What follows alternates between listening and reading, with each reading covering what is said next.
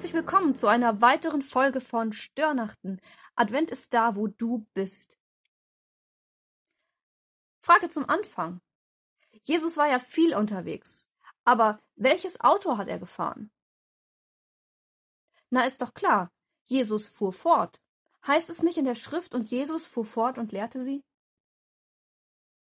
Bevor das Ganze jetzt hier niveauloser wird, ähm, ja, heute geht es um Advent, unterwegs im Bus und Bahn, unterwegs im Auto. Wo ist da Gott?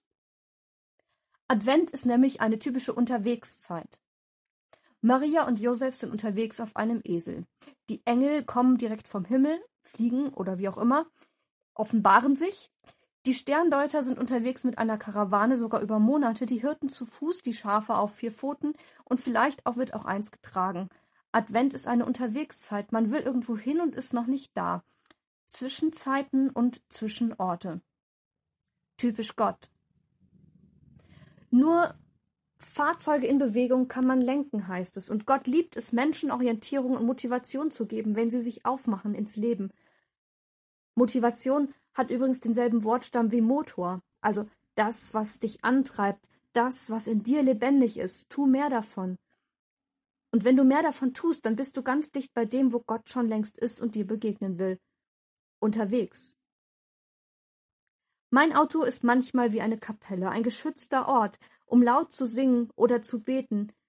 Jesus auf dem Beifahrersitz, dem ich alles erzählen kann und wenn ich an der Ampel stehe und Leute mich aus dem anderen Auto seltsam angucken, weil ich den Mund bewege und scheinbar mit jemandem rede, der gar nicht da ist, von dem ich aber weiß, dass er da ist, so eine Blechkiste, in der man sitzt, die unterwegs ist, ist irgendwie so eine kleine Welt für sich. Da kann ich sein, wie ich bin und fluchen, naja, über andere, manchmal auch über das Leben und einfach ehrlich sein vor Gott. Mir tut das gut. Wie ist das in der Bahn und im Bus, wenn ich anderen ausgesetzt bin und eben nicht einfach laut bete? Wo erfahre ich da Gott? Wo ist da Advent? Deshalb freue ich mich jetzt über einen Beitrag von Lukas, der pendelt zweimal die Woche nach Hamburg.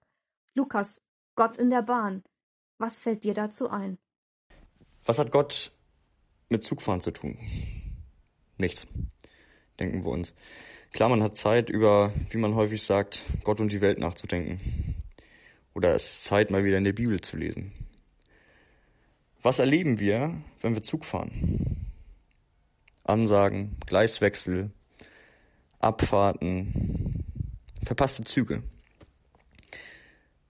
Stellen wir uns vor, Gott ist wie ein Zug. Der Zug fährt ein, den Zug, den wir brauchen, der Zug auf Gleis 4, der für uns bestimmt ist. Gott fährt ein und lädt uns ein, mitzufahren. Züge fahren an bestimmten Uhrzeiten ist klar.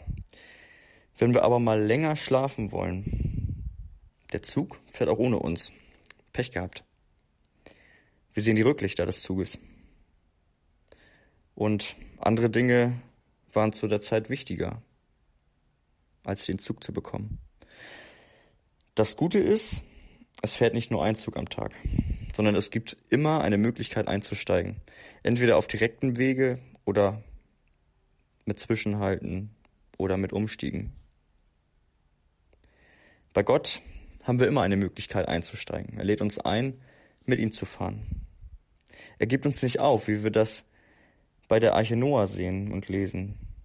Da war es aber so, die Menschen wurden eingeladen, die Arche Noah zu betreten, um nicht nur die Sintflut, um nicht äh, der Sintflut umzukommen. Die Menschen allerdings nahmen das nicht an und kamen in der Sintflut um. Nehmen wir die Einladung von Gott ernst und er freut sich. Vor allem, wenn wir in seinen Zug einsteigen. Er hat Großes vor. Advent ist da, wo wir sind, eben noch unterwegs. Unperfekt, manchmal den Umständen unänderbar ausgesetzt. Zugegeben, wie bringe ich den Advent in die Bahn, in den Bus? Das ist ganz schön schwierig. Ich kann keinen Adventskranz auspacken. Kerzen sind schlichtweg verboten. Aber mal gezielt einen schönen Advent wünschen, als einfach nur Moin zu sagen oder Guten Tag. Ich glaube, dass das manche ins Nachdenken bringt. Kleine Challenge. Eine kleine Butterbrottüte mit Keksen einpacken und Gott fragen, wem soll ich die heute schenken? Dem Busfahrer? der Frau mit dem Kinderwagen oder genau dem Jugendlichen, der sich mitten in den Gang stellt und einen auf dicke Hose macht? Zugegeben, eine Butterbrottüte mit Keksen macht noch keinen Advent. Aber da, wo Jesus mit dir unterwegs ist, wo du etwas tust, was dich lebendig macht, da macht es auch andere lebendig. Und das geht auch in Bus und Bahn und im Auto.